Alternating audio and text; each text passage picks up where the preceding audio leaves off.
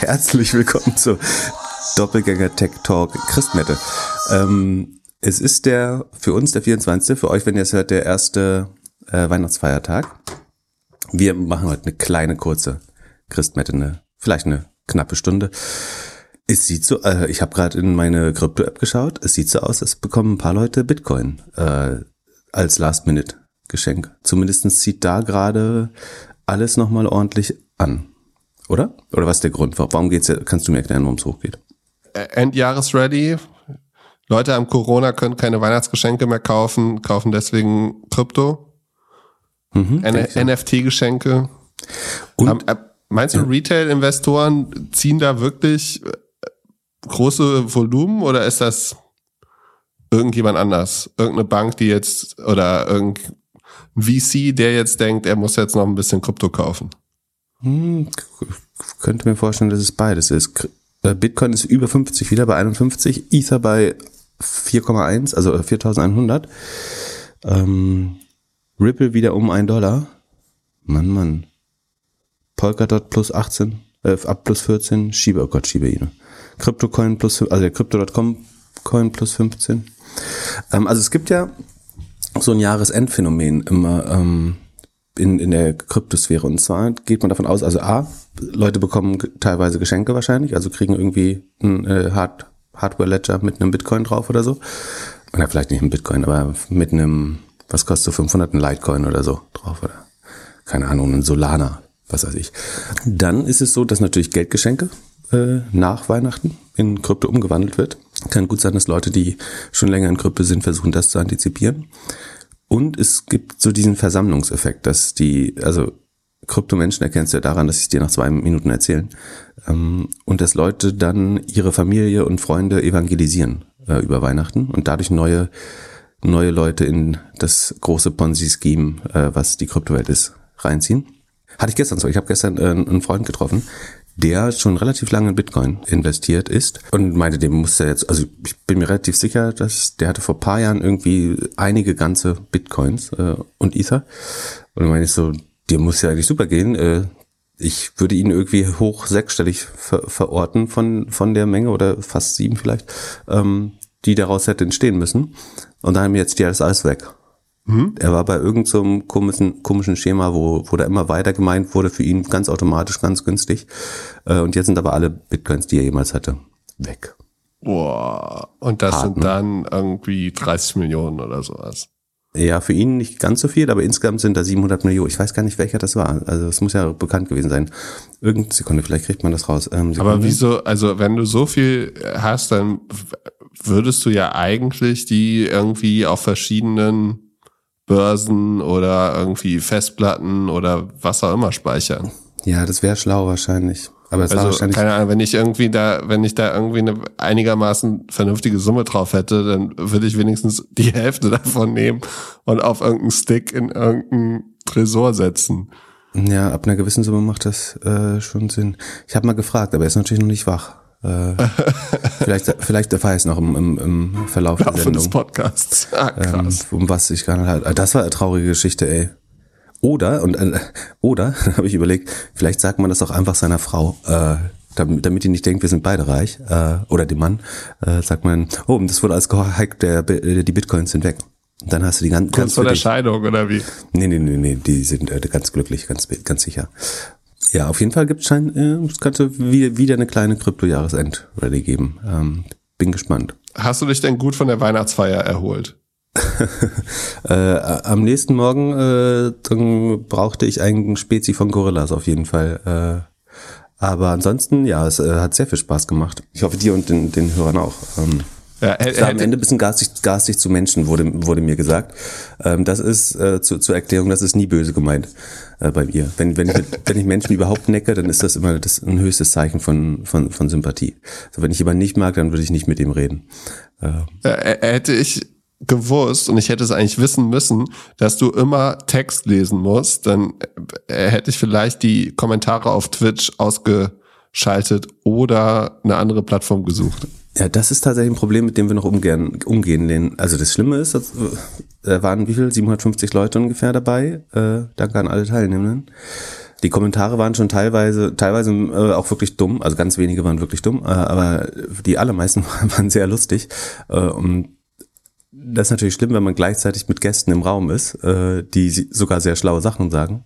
Ähm, und dann liest man äh, eventuell ein paar der Kommentare und muss furchtbar lachen äh, dabei. Deswegen äh, musste ich ab und an mal so aus dem Bild verschwinden. Oder also ich habe nicht unsere Gäste ausgelacht, sondern äh, ich diese ja, die Kommentare waren einfach furchtbar lustig. Also ich glaube, man muss entweder ist man im Bild oder man liest Kommentare. Beides gleichzeitig geht nicht. Dann hätte ich nur einfach äh, viereinhalb Stunden durchgelacht, äh, glaube ich. Aber wir haben, man kann das nicht aufzeichnen. Ne? Ich kann mir die Kommentare jetzt nicht nochmal in Ruhe äh, durchlesen. Ne? Nee, ich habe den Zoom-Call aufgezeichnet. Habe jetzt auch eine Nachricht bekommen, dass ich den bitte runterladen solle, weil äh, Dein Cloud-Limit ausgerollt. Genau, mein ja, Cloud das habe ich seit zwei Jahren. Äh, die, löschen, die löschen das nicht. Äh, die schicken dir jedes Mal die Warnung, dass du jetzt äh, 40 Gigabyte über dem äh, Cloud-Limit bist. Aber äh, daraus folgt nichts, außer dass die E-Mail jedes Mal kommt, wenn dich das beruhigt. Ja, super. Aber ja, war, war auf jeden Fall eine witzige Weihnachtsfeier. Machen wir wieder. Man hätte die Vorbereitung natürlich besser machen können. Äh, ich habe ja versucht, das mit OBS irgendwie ein bisschen schlauer aufzusetzen. Das ist mir nicht gelungen. Also es sah noch nicht so gut aus, wie es bei Knossi oder Montana Black oder irgendeinem einer großen Streamerin aussieht.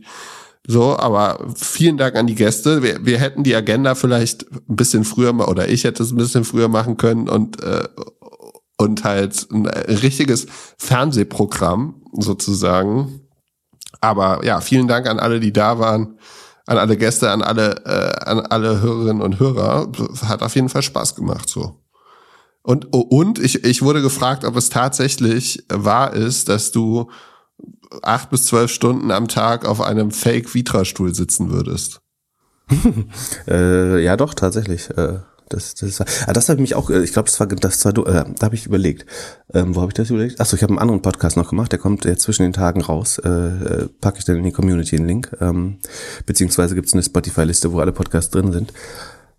Und zwar ist das, glaube ich, gar nicht so schlau, wenn man so lange in sein Zuhause reinfilmen lässt, ist mir dann eingefallen. Gilt das dann schon als Home Story und ist damit meine, meine Privatsphäre nicht mehr schützenswert? Ähm, uh. Das ist nicht so schlau, ne? Ja, deswegen bin ich hier in der Schule. Und äh, es wird auf jeden Fall viel, viel geachtet. Ich wurde auch angesprochen, warum ich auf so einem Stuhl sitze und, und, und alles. Wir sind dann schon, wir werden zu Influencern. Aber ja.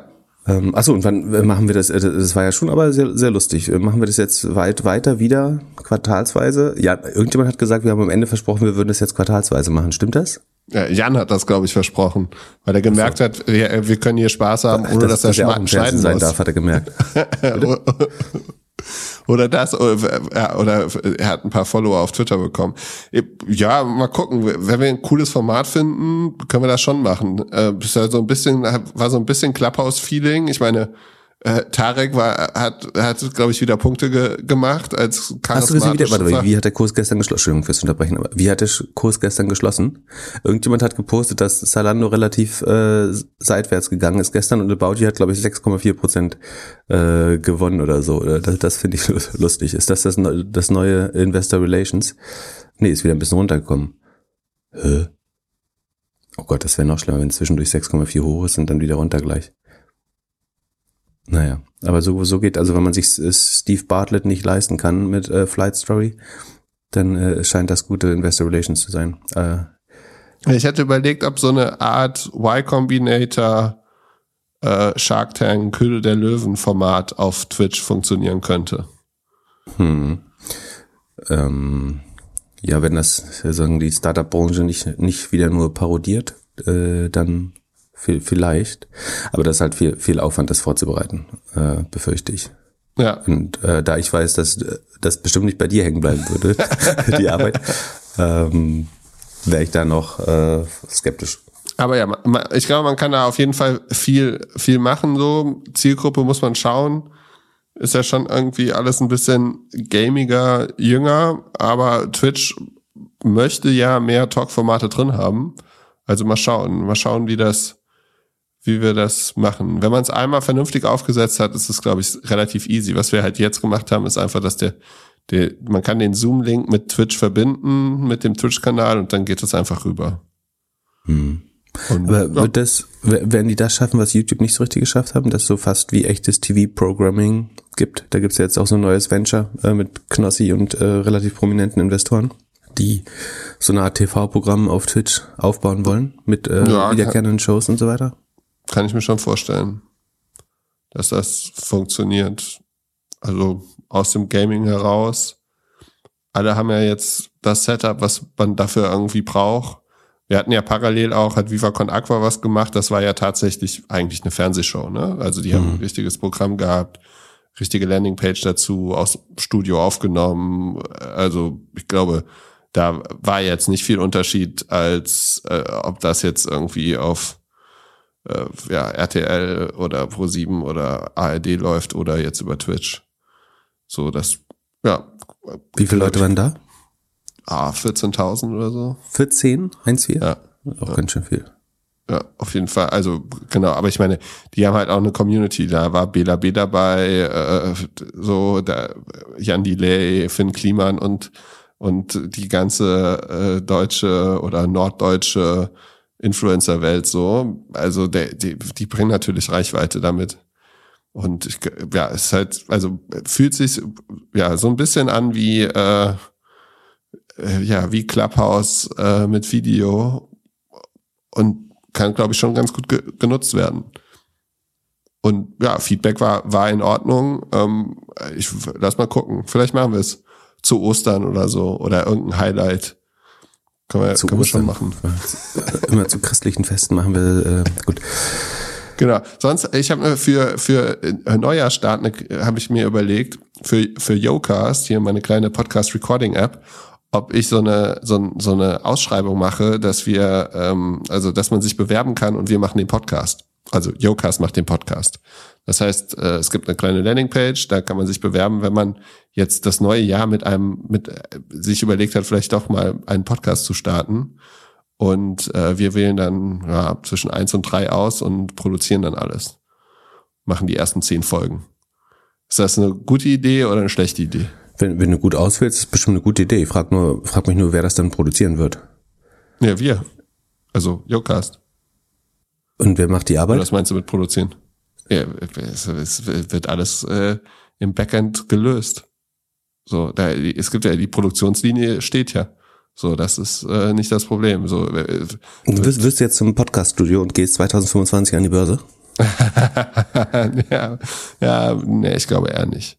Aber also wir bauen halt die Technik dazu, dass halt jeder seinen Podcast aufnehmen kann. So ähm, und äh, welche Podcast-Formate brauche ich? Ich hatte gestern Abend äh, eins, äh, das, das darf man glaube ich nicht erzählen. Ich glaube, ich darf das nicht erzählen. Aber sagen, da gab es jemand, der einen sehr interessanten Beruf hat, äh, wo man, wo es sich glaube ich total anböte, ähm, einen Podcast drüber zu machen, aber gleichzeitig darf darf man das glaube ich nicht, weil es so geheim ist. Ja, aber welche Podcast braucht die Welt denn noch? Ja, ich glaube, dass du das also ich glaube, dass du so, so Talk-Formate immer, dass du da immer eine Reichweite mit aufbauen kannst. Und alles. Wenn du nicht vor, wenn du vorher noch keine hast? Oder, ja. oder suchst du direkt prominent jetzt? Kommt drauf an. Natürlich, also ich glaube, eine gewisse Reichweite hilft auf jeden Fall. Aber äh, je nachdem kann man sich, glaube ich, schon irgendwie in ein Thema einbauen. Ich habe jetzt gestern ein Intro bekommen von jemand, der ist 16 und macht halt schon so Startup-Podcasts.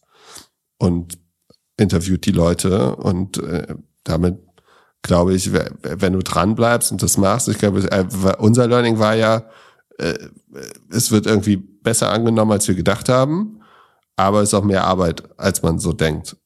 Und dann, dann ist die Frage, wie, wie weit schaffst du es, eine Community aufzubauen? Wie weit wollen das Leute irgendwie hören? Was ist dein Ziel mit der ganzen Sache? Also möchtest du in einen Markt reinkommen? Möchtest du irgendwie einen neuen Markt kennenlernen? Zum Beispiel äh, Krypto kennenlernen und deswegen alle Leute interviewen, die Krypto machen. Oh Gott, bloß nicht. Äh, um da reinzukommen? Oder ist dein Ziel halt, äh, dass es mehrere tausend Leute hören, damit du es vernünftig vermarkten kannst? Apropos, ich war gestern kurz auf der Weihnachtsfeier von, von Defner und Chipitz und ähm, habe gefragt, ob die glauben, die äh, machen ja so zwischen 50 und 70.000 Hörer pro Folge, ob die glauben, ob die sich nochmal ähm, verdoppeln, die waren skeptisch. Äh, glaubst du, wir, also erstmal vielen, vielen Dank an die äh, vielen, vielen Zuhörer, die wir dieses Jahr gewonnen haben oder die äh, noch mehr die, die treu geblieben sind, aber äh, wir freuen uns genauso äh, über die neuen. Sagen die Leute, die stell mal vor, du steh, warst schon mal im Millantor-Stadion Mhm. Oder im, äh, im Madison Square Garden. Mhm. Ich war mal im Yankees Stadion. Also es, die hören mehr Leute zu als im äh, Yankee Stadion. Das ist 54.000 oder so, glaube ich, ne? So viel ja. noch nicht. Aber ähm, die hören mehr Leute zu, als der, als wenn der Madison Square Garden voll besetzt wäre. Also irgendwo zwischen Madison Square Garden und Millantor. Oder für mich Ostseestadion. Äh, ja, es sollte auf jeden Fall, also ich das glaube, sollte man wiederum im Millantor-Stadion nicht sagen, aber ähm, also scha schaffen wir die das Fritz-Walter-Stadion oder äh, die äh, HD, ist Hannover HDI äh, Arena? Keine Ahnung, die Hannover äh, ist auch so um die 50.000, glaube ich. Nächstes Jahr. Ja. Und wenn ja, wie? Äh, boah, äh, wie äh, weitermachen? Täglich? Nein, äh, äh, ja, ich glaube, Ziel sollte schon sein, irgendwie 40 bis 50.000 Hörer pro Folge, Hörerinnen pro Folge und ich hätte gerne, ich würde gerne Discord weiter, weiter größer machen. Ich hätte gerne den größten deutschsprachigen Discord-Server ah. außerhalb von Krypto. Ambition äh, ambitioniert, finde ich gut. Äh, wann machen wir den Jahres? Oh Gott, oh Gott, nächste Folge. Achso, wenn, wenn heute äh, Aufnahme ist, ist Silvester auch Aufnahme. Mhm. Ähm, Silvester ist dann die Jahresendfolge mit so äh, Predictions Review und neuen Predictions oder sowas alles? Genau. Oder teilen wir das? Nee, nee. Ich, Kommt alles in eine Folge? Es kommt alles in eins. Ich weiß gar nicht, ob ich da Zeit habe. Dann bin ich auch wieder unterwegs. Außer, außer wir, wir merken, dass wir, dass wir nach Weihnachten nichts mit, keine News haben, dann, dann können wir das vielleicht schon vorziehen. Nee, irgendwas wird schon passieren. Ich glaube schon, dass, äh, dass wir das in einer Folge abfeiern. Vielleicht nehmen wir sogar, ich würde die ein oder andere Prediction auch mit ins nächste Jahr nehmen. Ja, genau, wir sammeln, letztes Mal haben wir auch im Q1 diese nach und nach gesammelt. Ähm, apropos News, hast du gesehen, welche Domain Google von Platz eins der meistfrequentierten oder most popular Webseiten, laut Cloudflare zumindestens äh, abgelöst hat? Ja, äh, TikTok. Ich Kannst du das überraschen hassen. oder nicht? Ja, doch, mega. Also, du musst dir ja mal vorstellen, bei wie vielen Leuten ist Google der erste Hit? Also, wenn du ein neues Tab aufmachst. Hm. So, das ist doch, also, wie, ich also, ja, und für, also für mich ist TikTok sehe ich, aber ich nutze es nicht. Es ist halt eine unheimliche, ja, Zeitkillermaschine. Und ich hätte nicht gedacht, meine, mein einziges, meine einzige Erklärung wäre, die Leute googeln im Homeoffice nicht so viel wie im Büro. Also sie arbeiten weniger und sind mehr auf TikTok. Ja. Das wäre deine es ist Erklärung. nicht so ganz klar, nach welcher Metrik das entschieden wird. Leute haben dann gesagt, das ist bestimmt nach, nach Traffic. Ähm, dann wiederum würde ich aber Netflix auf eins erwarten. Ähm, das heißt, ich denke eher, es sind Server Requests. Das würde auch eher zum Modell von Cloudflare äh, passen. Und bei TikTok wäre natürlich jedes Video äh, neuer Request. Ähm, und ich glaube, die App ist in manchen Ländern verboten, das heißt, die können die App nicht nutzen und müssen deswegen die Webversion nutzen. Und das wiederum bestärkt die Webseite so. Das Oder meinst du, die, die Inder, die es nicht nutzen dürfen, haben VPN auf Amerika, damit sie es nutzen? Ja, zum Beispiel, genau. Die könnten die App nicht nutzen und müssten es dann übers Web machen. Ähm, das kann einer der Gründe sein. Zu Indien hatten wir übrigens eine Frage. Ähm, also wir haben zwei, wir müssen heute so ein bisschen Seelsorge machen. Ähm, wir haben zwei so ein bisschen verstörte Hörernachrichten bekommen. Nämlich das eine, dass äh, ist ein Short Seller Report zu HubSpot rausgekommen ist. Und da reden wir gleich später drüber. Und dass Shopee, also die äh, Shopping-Tochter von SE Limited, ähm, die wir, die dann, wo ich investiert bin und äh, über die wir uns relativ positiv geäußert haben, dass die jetzt äh, Stress mit dem Regulator in, in Indien äh, bekommen. Und zwar äh, aus dem gleichen Grund letztlich, war, warum da auch äh, TikTok gesperrt ist. Und zwar, also Shopee gehört zu, äh, gehört zu SEA Limited, wie gesagt, ähm, und das wiederum gehört zu 20 Prozent äh, der chinesischen äh, Tencent. Ähm, also die waren da von Anfang an ähm, investiert. Und ihre in, indisch, also sie sind in Indien mit einem sehr komplizierten Firmenkonstrukt äh, und, unterwegs, mit so zwei Zwischenholdings.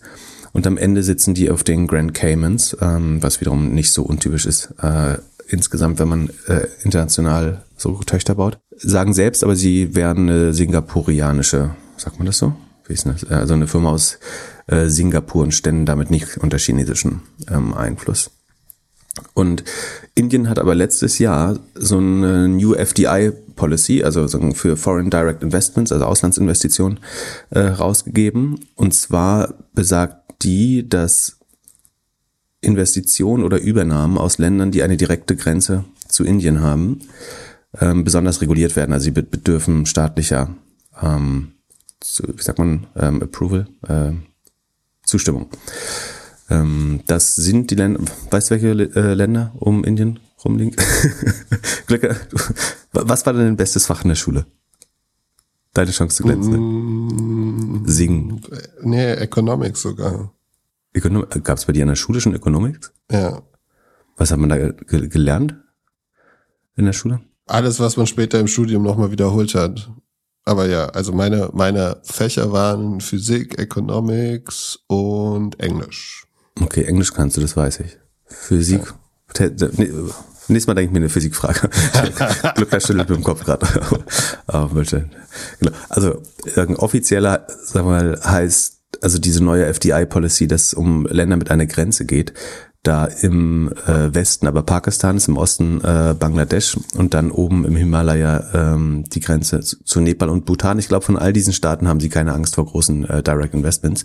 Ähm, aber Indien hat eine kleine Grenze mit Tibet, was zu China gehört oder äh, annektiert ist oder wie auch immer. Da streitet man sich A um so eine kleine Region äh, im, im, im Kaschmir, ähm, Ladakh, die Ladakh-Region. Und da gab es so, so einen ewig währenden Grenzkonflikt, einen Kalten Krieg, wo es, äh, der so ein bisschen eskaliert ist letztes Jahr. Ähm, und ich glaube, deswegen versucht man sich vor chinesischen Interessen äh, abzugrenzen und dadurch äh, extra dieses Gesetz erlassen, um zu verhindern, dass während Corona ähm, angeschlagene indische Unternehmen von äh, chinesischen Unternehmen aufgekauft äh, werden und China so mehr Einfluss ausübt. Ähm, und jetzt rebelliert so ein bisschen der indische Einzelhandel dass sie glauben, sozusagen Shop, also sie sagen quasi, Shopee sind Chinesen und deswegen wollen wir die hier raus haben, weil Shopee tatsächlich relativ erfolgreich ist in Indien äh, mit den Expansionsbestrebungen, haben schon 20.000 Händler auf der Plattform, verkaufen ungefähr 100.000 Artikel am Tag oder Orders machen das wiederum teilweise mit extremem Price Dumping. Also das wird ihnen auch vorgeworfen, dass sie Predatory Pricing machen, also äh, viel zu günstig und unter Herstellungskosten verkaufen äh, teilweise, also für einen Cent oder so, um neue Kunden zu gewinnen. Ähm, und deswegen schwärzen die Händler jetzt Shopee bei der, beim Regulator in Indien an. Ähm, Indien ist natürlich ein Riesenmarkt, deswegen wäre das natürlich schon schade, wenn Shopee sich da zurückziehen muss. Ich würde jetzt insgesamt so aggressiv, wie die gerade expandieren, also sie haben ja ihren, ihre Füße auf südamerikanischen äh, Boden, also auf den Home Turf von Mercado Libre gesetzt. Äh, sie gehen in Europa, ähm, ich glaube es war Polen und Frankreich, wenn ich mich nicht irre, oder Polen und Spanien, ähm, Polen ganz sicher, und versuchen äh, dort einen Fuß auf den Boden zu bekommen. Ich würde jetzt schon damit rechnen, dass vielleicht nur die Hälfte der Länder überhaupt funktioniert, oder dass man sich da auch relativ schnell wieder aus Einzelnen zurückziehen äh, würden, das nicht funktioniert. Trotzdem ist es äh, sinnvoll, dass wenn man so hoch bewertet ist, kann man das sozusagen zu niedrigen Kapitalkosten immer mal probieren, äh, so aggressiv in den Markt reinzugehen. Und äh, Indien zu gewinnen oder sagen, dort relevant groß zu werden, wäre natürlich mega spannend. Ne? Also Indien ist der äh, sechstgrößte Binnenmarkt der, der, der Welt ähm, und wird nächstes Jahr wahrscheinlich UK überholen ähm, und dann auf Platz 5 sein und bald darauf werden sie Deutschland und Japan, äh, also vielleicht schon bis 2025 auch überholen, dann sind sie die drittgrößte ähm, Volkswirtschaft nach Bruttosozialprodukt ähm, der Welt. Das heißt, ähm, das muss man natürlich entsprechend erbittert probieren.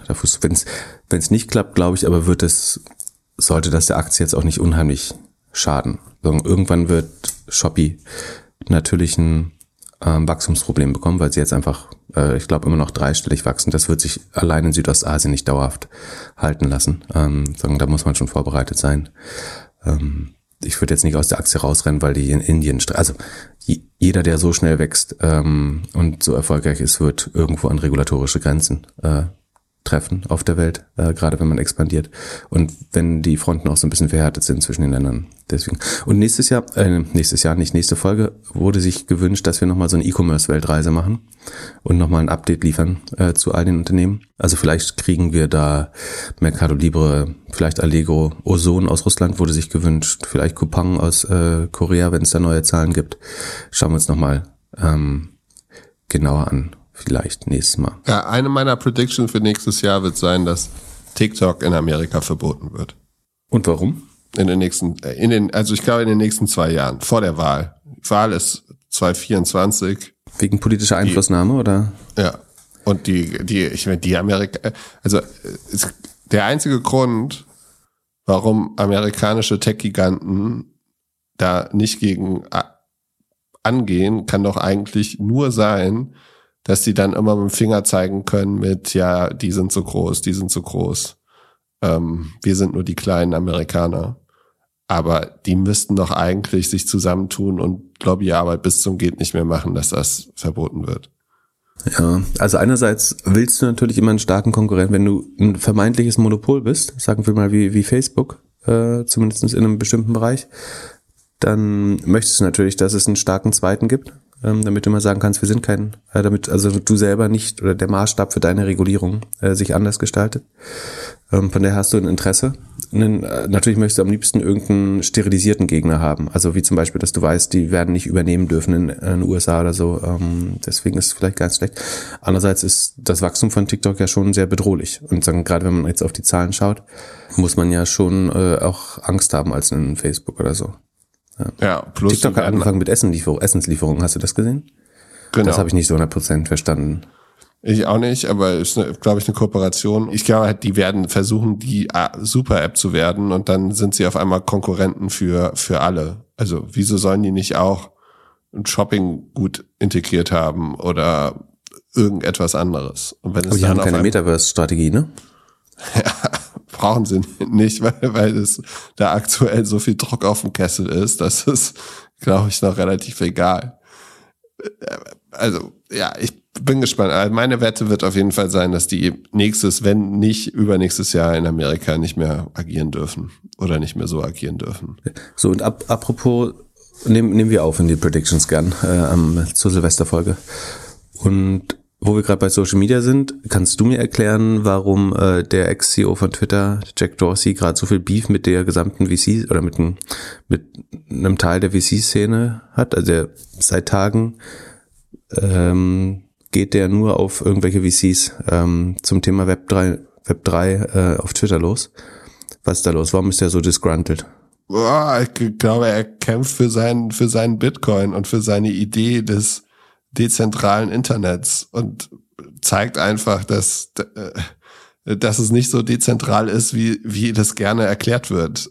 Und das ist ja schon, also was er gemacht hat, ist, er hat halt einmal getwittert, dass seit äh, nicht die Menschen Web 3 besitzen, sondern halt die VCs und hat sich da damit so ein bisschen mit den, mit, vor allem mit Andreessen Horowitz irgendwie auseinandergesetzt. Äh, witzig war dann, dass Elon Musk auch da reingekommen ist. Er hat dann getwittert, wo ist Web 3? Ich kann es nicht finden. Und Jack hat daraufhin geantwortet, es ist irgendwo zwischen A und Z und A, zwischen A und Z ist ja Andreessen Horowitz. Und äh, wurde ah, dann auch Das habe ich tatsächlich nicht verstanden. Und da wurde dann halt auch von denen geblockt. Also äh, das finde ich eh so krass. Äh, wenn ich so Multimilliardär wäre und alles, dass man sich dann auf Twitter irgendwie wie so zwei Kindergartenkinder zankt und dann die Leute blockt, weil man das nicht hören will. Es war ja mit Andreessen Horowitz genau das gleiche bei Clubhouse, so der als dieser äh, wer war das Schan irgendwie diesen warum Clubhouse nicht funktionieren wird äh, Tweet macht, dass man dann sofort das blockt ist schon irgendwie wie komisch. Also sie ja versuchen halt ihre ihre äh, Medien und ihre ihre Politik da so zu machen. Schon krass. Und es ging dann noch so ein bisschen weiter. Dieser Chris Dixon, der ist ja so mit der der Krypto-Typ, also so der erste, der der ist Coinbase investiert. Horowitz, ne? Genau. Der, und derjenige, der vor allem Coinbase, äh, der, die, dieses Investment sehr früh gemacht hat, der sich sehr früh mit NFTs auseinandergesetzt hat und, und, und. Der hat dann hier schön, schön getwittert, uh, first they ignore you, then they laugh at you, uh, then they fight you and then you win.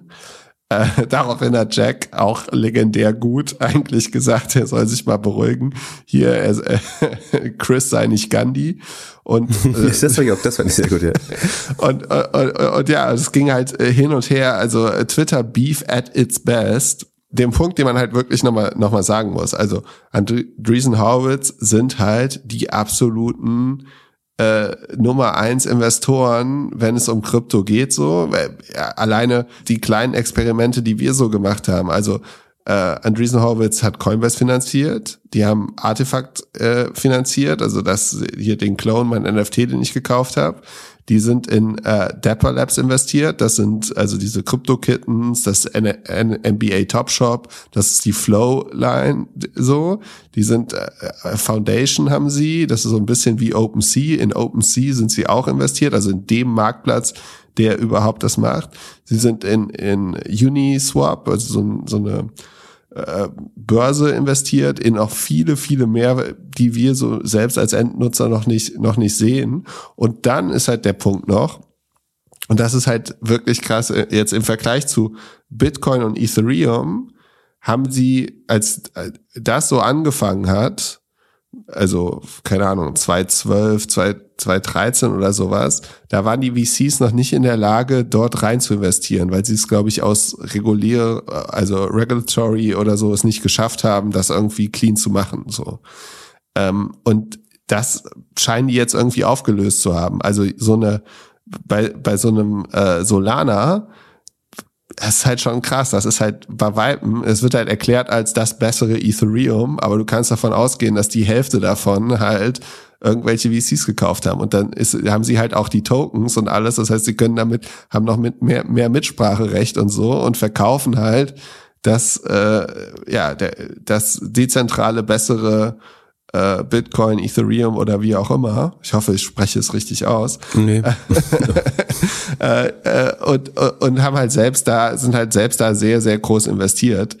Und das war so der Punkt, den, glaube ich, Jack auch ein bisschen noch mehr gestört hat und was er einfach zeigen aber, wollte. Aber irgendein Event gab's nicht oder so, oder?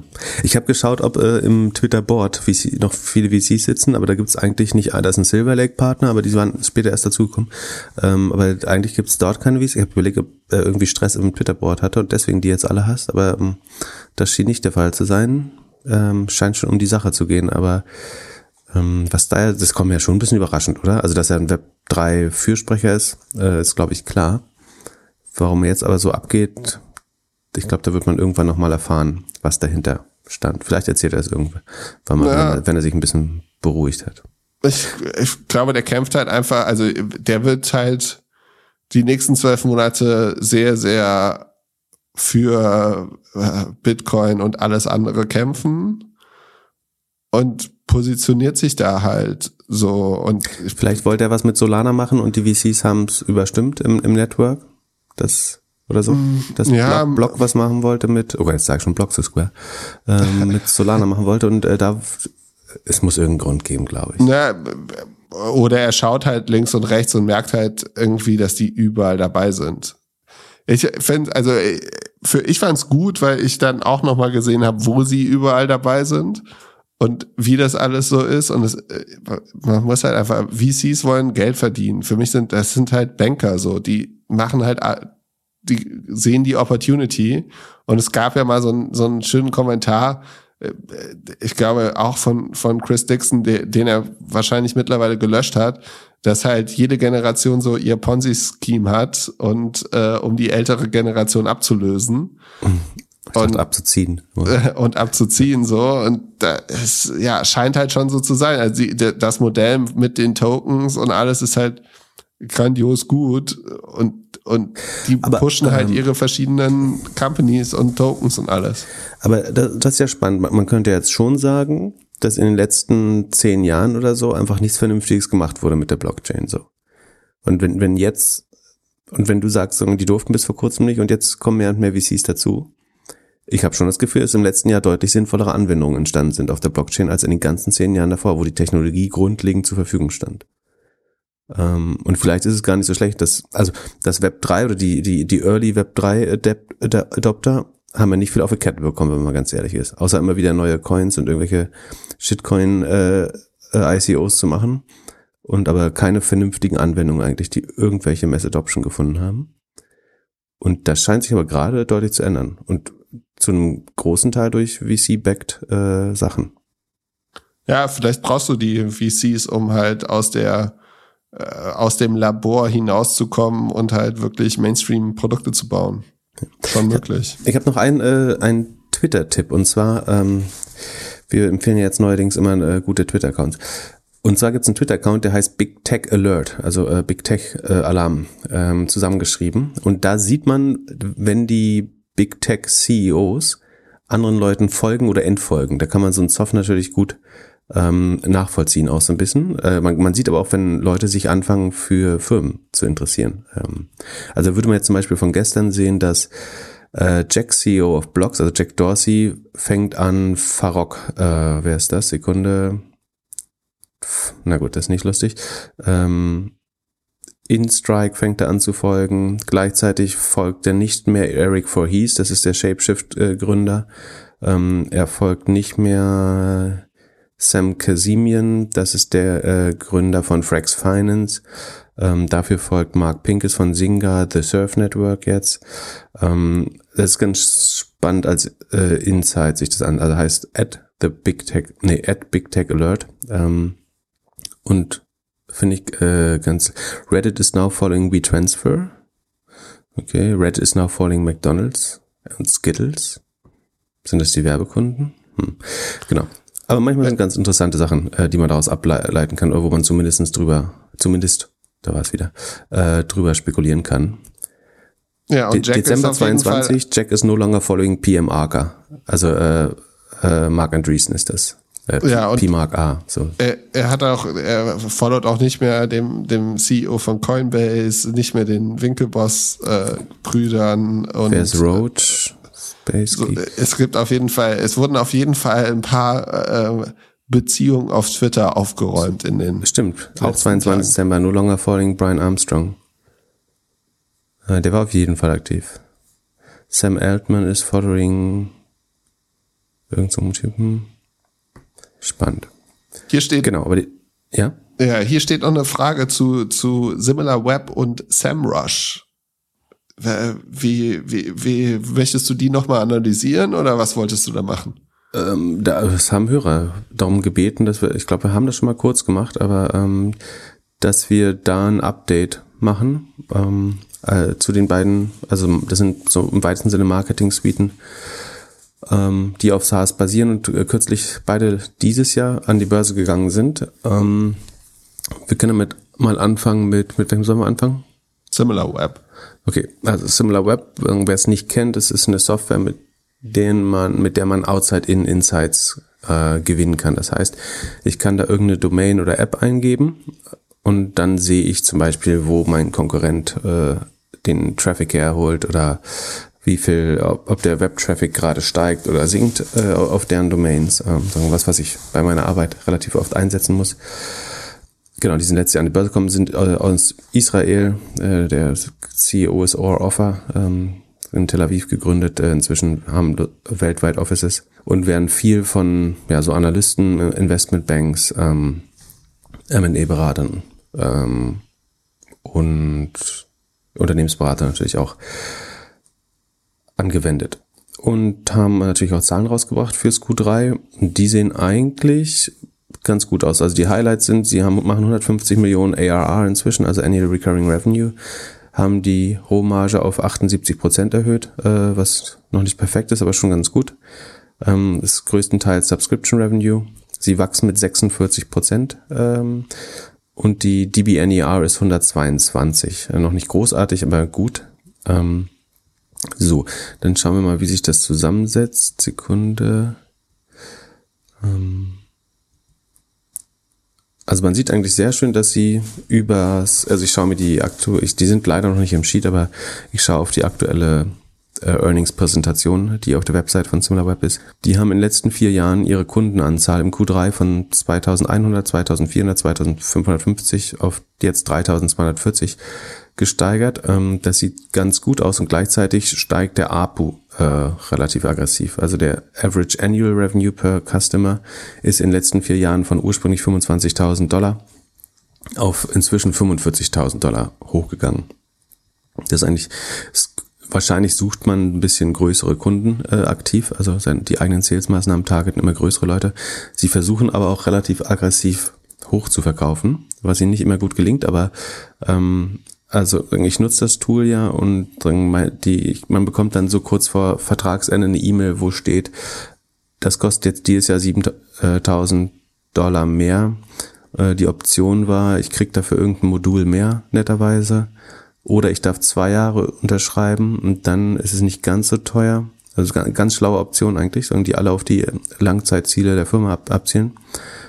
Wenn man gut verhandelt, kriegt man es auch hin, dass man das gleiche wie letztes Jahr gezahlt und trotzdem mehr Module bekommt.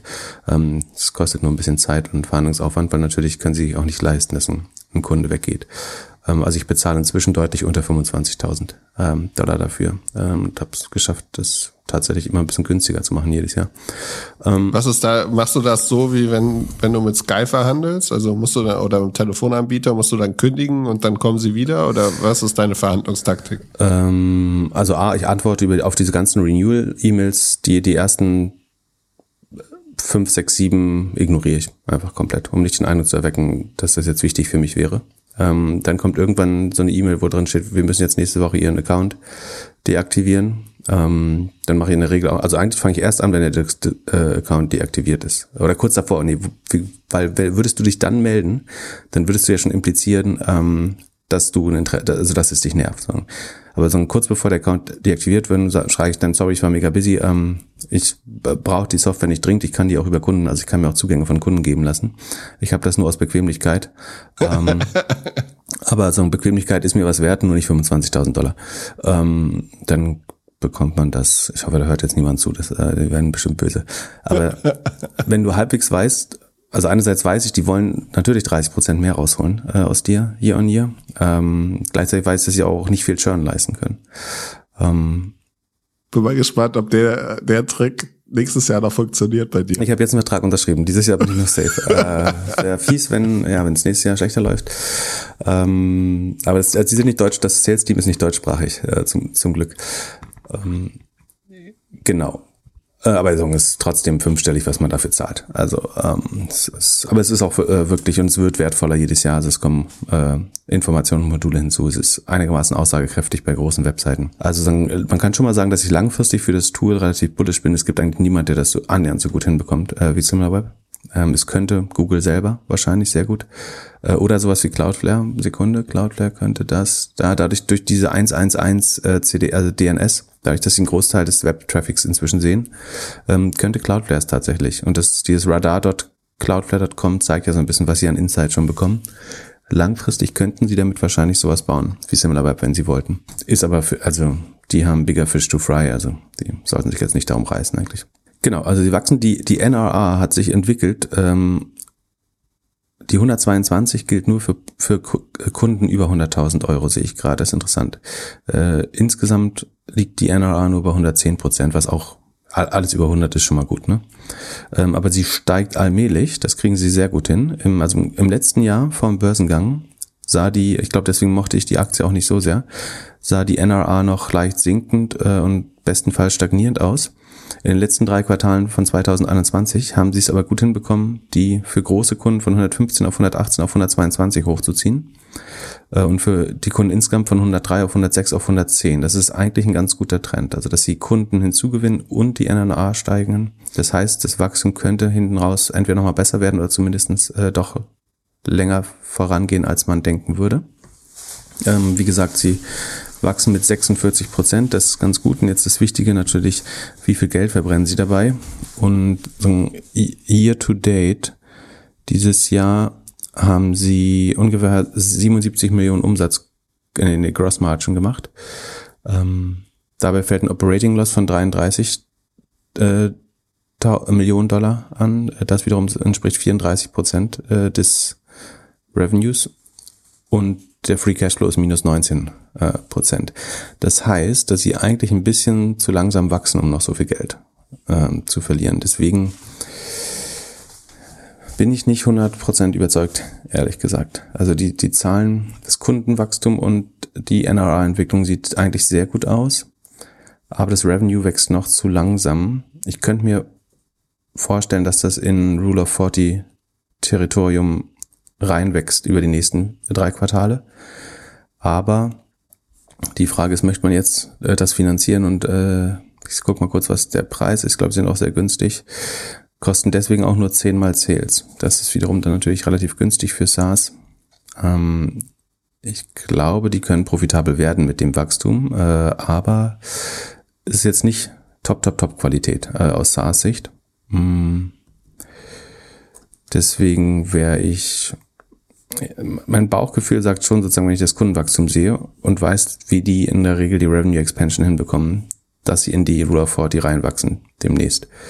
Aber jetzt gerade sieht es in den Zahlen nicht aus. Die Frage ist, möchte man deswegen jetzt wenn das passiert, dann würde man natürlich sofort eine, eine Multiple Expansion bekommen. Das heißt, es würde dann von 10 wahrscheinlich Richtung 15 hochgehen, wenn sie weiter mit 46 Prozent oder um die zwischen 40 und 50 Prozent wachsen und gleichzeitig dann profitabel oder Cashflow positiv werden, dann würde man sofort 50 Prozent mehr dafür bekommen. Aber ich, ich mag so eine Wetten eher nicht. Äh, wenn, wenn ich die Wahl hätte, auch gute Companies zu also sehr gute Companies zu kaufen, muss ich nicht darauf wetten, dass eine gute Company sehr gute wird. Aber Genau, also dann ist jetzt kein Pleitekandidat oder so. Aber ich, ich würde vielleicht nochmal ein, äh, ein Quartal abwarten. So, die werden sich jetzt vom Preis in der Zeit nicht verdoppeln. Ähm, deswegen würde ich die so auf die Watchlist packen unter Beobachtung und dann schauen wir uns die ähm, im Januar nochmal an mit neuen Zahlen. Und ich genau, könnte mir vorstellen, dass sie dann weniger unprofitabel sind und also ein Teil der Kosten, die jetzt das Ergebnis so vermiesen, sind natürlich auch noch die IPO-Kosten, die dieses Jahr draufkommen, die Stock-Based Compensation, die im IPO ja immer ein bisschen höher ist normalerweise. Ähm, ja, dann könnte man jetzt fast schon wieder auf einen Turnaround. Obwohl, nee, wir gucken uns das noch ein Quartal an. Und äh, dann kann man vielleicht besser sagen, ob das interessant ist. Vielleicht verpasst man dann einen kleinen Anstieg schon, aber dann man bekommt auch viele Informationen, die man vorher nicht hatte. So. Dann lass uns einmal kurz den Disclaimer einspielen, bevor wir zu SEMrush gehen. Hallo, liebe Doppelgänger-Fans. Mein Name ist Theo Pham und mein Podcast heißt Trends mit Theo. Bei mir geht es um digitale Business-Trends mit Schwerpunkt auf das Web 3, NFTs und das Metaverse. Wir diskutieren dort Themen wie Board Apes, Clone X oder auch die Frage, ob jetzt Adidas oder Nike die bessere Metaverse-Strategie hat. Der Podcast erscheint mehrmals die Woche. Alle Links gibt es unter www.trends.fm. Und jetzt der Disclaimer. Philipp und Philipp liefern ja exzellente Deep Dives und Analysen. Dennoch ist das Ganze natürlich kein Investment Advice. Ihr solltet niemals aufgrund der Inhalte im Podcast Investmententscheidungen treffen, sondern immer euren eigenen Research machen und eigene Entscheidungen treffen. Aktien und Krypto sind sehr volatil und es besteht immer das Risiko eines Totalverlusts. Der Doppelgänger-Podcast ist natürlich von der Haftung ausgeschlossen und all das könnt ihr nochmal im Disclaimer nachlesen auf doppelgänger.io slash Disclaimer. So, und jetzt weiterhin viel Spaß mit der aktuellen Folge. Und dann die zweite Marketing-Software, mit der wir uns auch schon mal beschäftigt haben, ist ähm, SEM Rush. Ähm, kommt aus, oder ich glaube, die sitzen inzwischen offiziell in New York, aber sie sind eigentlich russischstämmig, ähm, in Russland gegründet worden.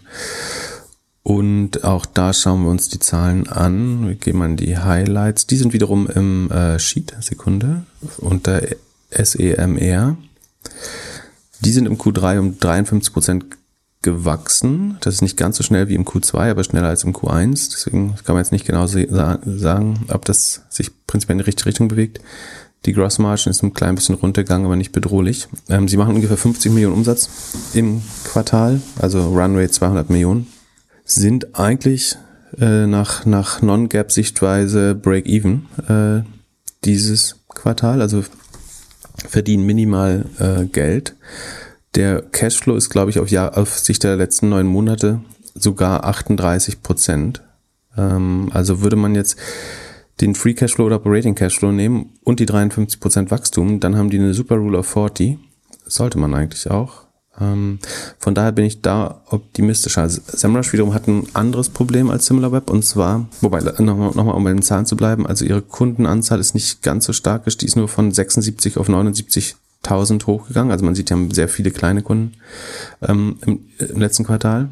Also sie haben im Q2 4.000 Kunden hinzugefügt, im Q3 3.000. Da wäre die Gefahr jetzt, dass sie im nächsten Quartal weniger als 3.000 Kunden äh, gewinnen. Ähm, dann können sie irgendwann nur noch über die äh, DBNER wachsen. Das wäre wiederum gefährlich. Genau, und äh, SEMrush ist ein relativ komplettes Marketing-Tool auch, wo man sozusagen äh, SEO-Rankings beobachten kann, die SEM-Anzeigen der Konkurrenten, so, so eine Art ähm, SimilarWeb auf äh, Wish bestellt bekommt man dazu, also eine, ein kleines Competitive Insights Tool, was jetzt längst nicht so umfassend ist wie SimilarWeb, aber sagen, da versuchen sie reinzugehen, ähm, verschiedene andere Tools. Das, ich nenne es immer so das ähm, Swiss Army Knife, also das Schweizer Armeemesser, ähm, das oder Schweizer Messer, äh, weil relativ viel drin ist. Ähm, sagen, Best of Breed würdest du wahrscheinlich für jeden Bereich ein anderes Tool nehmen, aber wenn du sozusagen nur ein Tool kaufen kannst oder Budgetrestriktion hast, dann ist SEMrush halt was Gutes, womit du viele Sachen einigermaßen gut abdecken kannst. Ähm, die BNIA haben sie in den letzten Quartalen von 116 auf 121, jetzt 124 gesteigert. Das sieht gut aus. Da hört man so ein bisschen aus dem Markt, ähm, dass da Kunden aber sehr grantig werden. Also es wird einigermaßen hart durchgedrückt durch den Markt. Also Leute, die vorher relativ günstige Accounts haben, kriegen irgendwie Faktor 3, Faktor 5 Preiserhöhung. Ähm, so, so kann man natürlich die DBNIA hochfahren. Ähm, und selbst, also wenn du fünfmal so viel bezahlst und selbst wenn zwei von drei kündigen, hast du immer noch einen positiven DBNIA-Effekt äh, da drauf. Ähm, das ist die Frage, wie oft und wie lange man das so machen kann. Es scheint jetzt aber erstmal sehr gut zu funktionieren. Ähm, äh, das könnte aber auch so ein bisschen Operating Cashflow. Äh, also warum der Cashflow so gut ist, könnte sein, wenn du jetzt allen neue Verträge verpackst, äh, verpasst und die, die jetzt neu abschließen, also im Voraus dann in der Regel bezahlen, ähm, dann hast du natürlich einen Cash-Effekt. So, ob der dann anhält im, im Revenues, dann muss man genau beobachten. Aber eigentlich sieht es ähm, ganz gut aus. Also wenn die das 50% Wachstum halten, im Moment sind es bei 53 und Cashflow positiv bleiben, dann sind sie ja ganz deutlich über der Rule of 40. Ähm, würde man jetzt den aktuellen Operating Cashflow nehmen, wären es sogar um die 90 bei Rule of 40. Und dafür sind sie dann mit ähm, nur 16 mal Sales einigermaßen gut bewertet. Ähm, das sieht eigentlich ganz gut aus auf dem Papier. Ich bin mir nur nicht so sicher, wie nachhaltig äh, sie das alles gerade erreichen und wie viel Kunden du da wirklich hochverkaufen kannst, noch in höhere ähm, Kohorten und ob sie das gleichzeitig an Produktversprechen immer wieder nachziehen kann, sodass der, der Wert auch empfunden wird, dass man bereit ist, immer mehr dafür zu bezahlen. Jedes Jahr. Aber sieht ganz gut aus. Ähm, was beide Firmen als Problem haben, ist, dass sie so klein sind, dass sie eigentlich null Coverage bekommen. Also niemand äh, erzählt irgendwie auf CNBC, wie die SimilarWeb oder SEMrush Ergebnisse waren, sondern die sind halt listet, aber unter ferner liefen eigentlich. Und äh, deswegen vielleicht auch die Bewertung relativ günstig bei beiden. Ich glaube prinzipiell, dass die beide überleben. Die Frage ist, wenn die so günstig bleiben, kauft nicht ein HubSpot oder sowas die mal hinzu. Also ein HubSpot könnte natürlich sagen, wir kaufen das und machen selber Revenue Expansion damit, indem wir unseren Kunden Marketing Insights geben ähm, und dafür eben dann nochmal 100 Dollar äh, im Jahr oder 200 Dollar im Jahr ihn oben drauf äh, hauen. Es könnte vielleicht, wer könnte das noch kaufen? Ähm, ich würde schon sagen, am ehesten HubSpot eigentlich. Ähm, für, für Salesforce ist es eigentlich ein bisschen zu klein, um. Äh, Was sind die beiden Firmen jetzt wert? Ähm, SimilarWeb ist rund eine Milliarde, 1,2 Milliarden. Äh, SEMrush ist 2,7 Milliarden sogar wert. Ähm, also kleine Bite-Size. Aber ja. wie gesagt, also ich, ich finde äh, gerade SEMrush schon relativ günstig bewertet. Auch da würde ich mir eigentlich den Cashflow lieber nochmal äh, sechs Monate anschauen. Ähm, oder auf Jahresbasis. Aber du hast ja eben HubSpot schon er erwähnt. Sollten man die jetzt shorten oder ist das einfach nur irgendein Shortseller, der jetzt ein bisschen Storytelling macht? Ähm, also es ist Carrington, heißen die Carrington? Ich glaube Carrington. Carisdale. Carisdale, sorry, Carisdale Capital, ähm, von denen ich noch nie gehört habe, ehrlich gesagt. Ähm, so, sehr gut. Die, was die sagen, ist, also nee, ich würde äh, HubSpot nicht shorten. HubSpot shorten ist, glaube ich, einigermaßen dumm. Was die sagen, ist, dass vor Corona ist das Wachstum von HubSpot eigentlich ähm, immer weiter gesunken von äh, im Jahr 2014 60 Prozent auf im Jahr 2019 nur noch äh, um die 30 Prozent ähm, und dass das jetzt wieder äh, aufkeimende Wachstum ein Corona-Einmaleffekt ist und dass sie deswegen ihr 20er Multiple eigentlich nicht verdienen. Ich äh, schaue, ich glaube sogar ein bisschen mehr, wenn ich mich nicht irre. guck noch mal kurz. Genau, also auf Basis der letzten zwölf Monate sind sogar 28, wenn man nach vorne schaut, wären es so um die 20. Und ähm, ich habe daraufhin nochmal wirklich kritisch äh, reingeschaut, zu sagen, was, ob wir da irgendwas übersehen äh, haben. Aber ich finde, HubSpot sieht eigentlich sozusagen auf Basis der Zahlen zumindest ganz gut aus. Also Sie sagen, die Produktpipeline ist nicht stark genug, um weiter Expansion zu machen, neue Kunden zu gewinnen. Äh, das Wachstum wird wieder runtergehen auf irgendwie unter 30 über die Zeit. Und ähm, das ist ein One-Time-Covid-Boost, nennen sie das, ähm, der die, die Aktie versechsfacht hat und die muss jetzt runterkommen. ich sehe das äh, ehrlich gesagt nicht, nicht ganz so, so kritisch. Ähm, ich verstehe das prinzipiell, was, was die glauben zu sehen. Das Spannende ist ja eigentlich, dass HubSpot zunächst von Covid überhaupt nicht profitiert hatte. Also im Q2 2020 hatten sie das langsamste Wachstum überhaupt. Also da gab es noch erhebliche Zurückhaltung. Und was man jetzt tatsächlich überlegen muss, ist, also liegt das so ein bisschen daran, das hatten wir ja schon auch vermutet, dass da jetzt viele Menschen das erste Mal ihr eigenes digitales Business machen und natürlich ist das ein Rückenwind für HubSpot. Äh, aber dass das jetzt der einzige Grund ist, warum sie äh, so wachsen, da wäre ich vorsichtig. Ähm, ich glaube schon, dass dadurch, dass sie viele SMB-Kunden haben, wird Revenue Expansion schwerer. Also sie haben so ein bisschen das gleiche Problem wie SEMrush, dass man den kleinen Kunden nicht unheimlich viel mehr Geld jedes Jahr äh, aus dem Rippen leihen kann. Ähm, man könnte, was kann man noch Böses sehen, wenn man möchte? Äh, sie haben immer eine sehr hohe Marketing-Ratio, das muss man schon sagen. Die geben die Hälfte des Geldes und das wirklich seit, also sie sind, glaube ich, 14 Jahre alt oder so, das gibt schon relativ lange. Ähm, und sie geben immer so ungefähr die Hälfte des, der Umsätze für Marketing aus. Also das Flywheel funktioniert gar nicht so gut, wie man denken würde, dass der neue, die Kunden immer automatisch von alten Kunden geworben wird, sondern die geben erhebliches Geld, ähm, und zwar so ungefähr ähm, 600 Millionen im Jahr für, für Marketing aus. Ähm, aber die Effizienz des Marketings, also was man ja mit der Magic Number äh, misst, sieht wiederum auch äh, ganz vernünftig aus. Nämlich die ist bei 0,38, davor 0,92. Ähm, das sind jetzt eigentlich ganz gute Werte für die Magic Number und dann, da würde jetzt wahrscheinlich jeder VC sagen, solange deine Magic Number 0,8 ist, bitte gib noch mehr Geld für Marketing aus. Also es ist im Zweifel richtig, ähm, das, das Flywheel weiter mit Wasser zu versorgen oder mit Wind zu versorgen. Äh, von daher verstehe ich äh, das, aber ich würde nicht sagen, dass mir das jetzt äh, Sorgen bereitet. Dann sagen sie, die sind äh, unprofitabel mit minus 20 Prozent Marge oder so und wachsen aber nur äh, irgendwie 40 Prozent im Q1 ähm, und 53 Prozent im Q2. Da würde ich auch wieder sagen, wenn man auf die Non-Gap-Ergebnisse schaut oder auf die ähm, ob auf den Cashflow, dann sieht das wieder ganz anders aus. Also der, der Cashflow ist äh, 18% im Plus.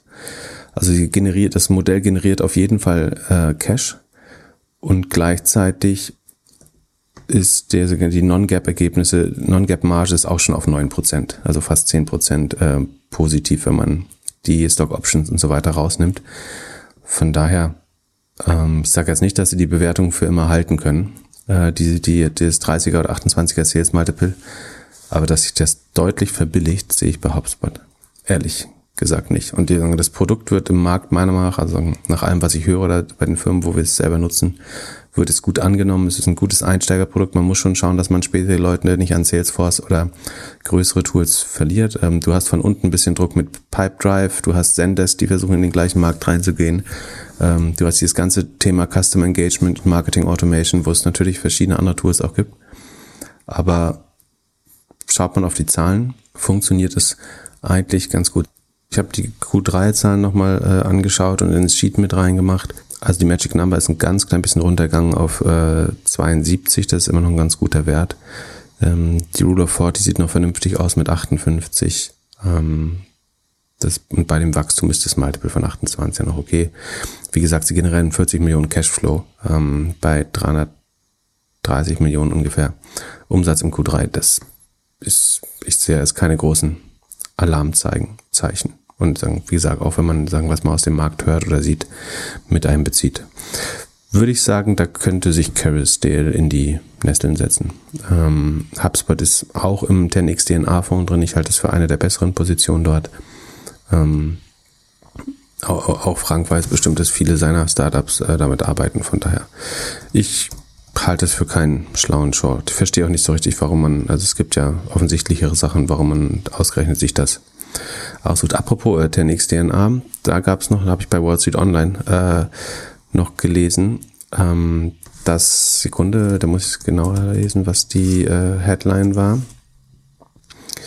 Äh, und zwar kam Artikel, ähm, der überschrieben war, Frank Thelen zu 10x DNA-Fonds. Nachhaltigkeit ist für uns nicht verhandelbar. Da hat man so ein FNG-Siegel für 2022 bekommen und das wird ja oft auch eingeordnet unter ähm, unter Nachhaltigkeit in den verschiedenen, bei den verschiedenen Fondsanbietern. Ich glaube, bei der Comdirect ist es auch so, dass es als äh, Sustainability äh, eingeordnet wird, wenn ich mich recht erinnere. Und was dann, was ich da mal wirklich komisch finde, ist, wenn Palantir die größte Position ist, wie man dann, also da bleibt ja direkt da die Nachhaltigkeit schon auf der Strecke. Ja, und Krypto sollte man dann vielleicht auch nicht drin haben. Ja, genau, das kann man äh, argumentieren, dass das sozusagen nach jetziger, äh, so, so wie Krypto im Moment äh, produziert oder gemeint wird, ähm, ist es wahrscheinlich nicht sinnvoll. So, ähm, also es gibt Sekunde, ähm, man, wenn man Palantir äh, ESG-Rating anschaut, dann sieht man, dass die sich immerhin von B auf C verbessert haben. Ähm, Im äh, MSCI äh, MSCI.com macht so ein äh, ESG-Rating und damit sind sie aber in den unteren sieben Prozent der, der Softwareunternehmen äh, und ein sogenannter Laggard. Und Laggard, also sagen, das ist ein Nachzügler, würde man auf Deutsch wahrscheinlich sagen, ist wiederum so definiert, Sekunde, da muss man raufklicken, wie das zu verstehen ist. Laggard, a company lagging its industry based on its high exposure and failure to manage significant ESG risks. Ähm, also zumindestens, zumindest, da war es wieder, äh, wenn man alle ESG-Kriterien äh, oder alle Nachhaltigkeitskriterien zusammenzieht, äh, irgendwie Governance und die, die mindestens die Kundschaft, min, ja, mindestens die Kundschaft von äh, Palantir ist ja auch äh, bunt schillernd und äh, da sind auf jeden Fall Rüstungskonzerne und so auch dabei. Deswegen würde ich sagen, dass Nachhaltigkeit dazu mindestens nicht so kompromisslos gesehen wird, wie man vermuten würde äh, nach der Aussage. Aber das weiter müssen wir es fiel nur gerade ein, weil wir da kleben geblieben sind. Dann zum Abschluss Delivery Hero war kurz in Deutschland, hat sechs Millionen ausgegeben und hört jetzt wieder auf. Was ist denn da los? Nur, nur 6 Millionen? Die Zahl habe ich gar nicht gelesen. Ist das so? Ich meine, ich hätte irgendwo in einem Tweet 6 Millionen gesehen.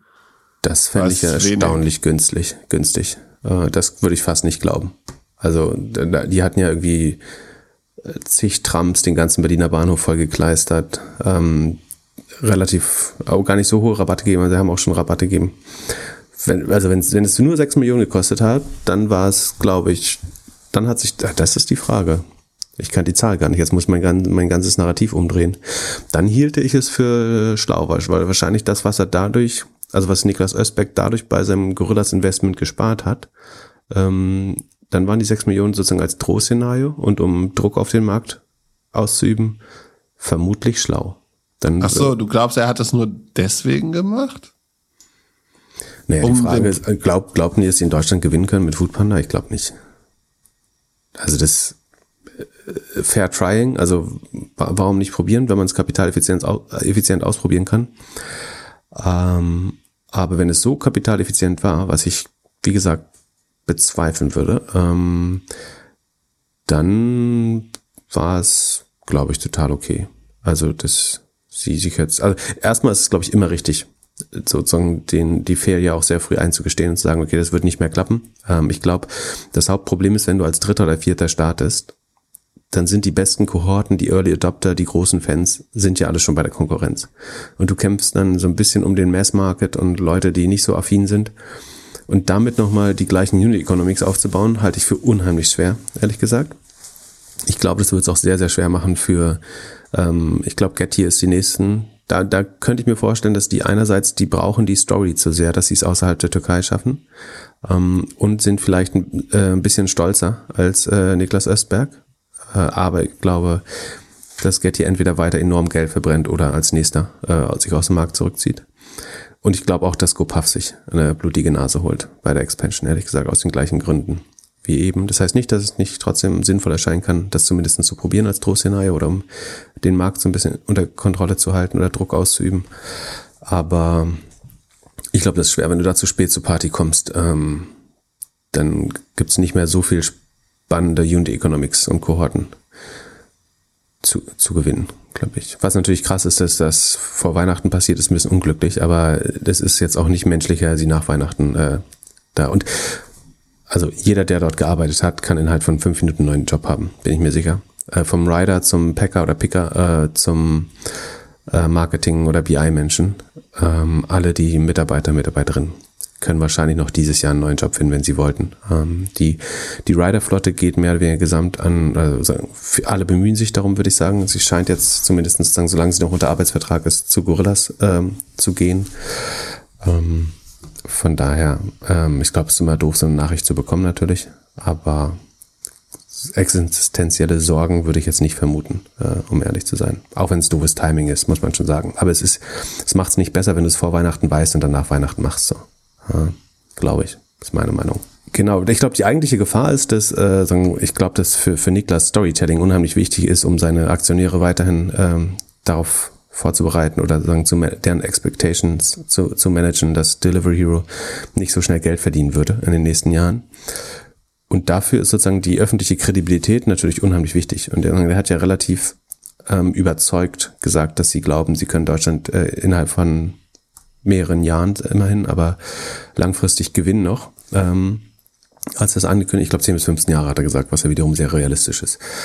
Ähm, und du kannst sowas, so, so vor und zurück Moves natürlich nur beschränkt oft machen, weil dann der größere Schaden sind jetzt definitiv nicht die 6 Millionen, glaube ich, sondern die, die Glaubwürdigkeit bei der Einschätzung von Geschäftsopportunitäten. Deswegen würde ich, halte ich das, wenn es wirklich nur 6 Millionen waren, fast für das bessere Narrativ äh, zu sagen, das hat uns ermöglicht, günstig äh, in Konkurrenten, äh, Konkurrenten so ein bisschen Schach zu halten und selber günstig zu investieren. Ähm, weil wenn man jetzt geglaubt hat, man hätte da noch gewinnen können, dann glaube ich, war das eine schlecht vorbereitete Entscheidung, würde ich behaupten.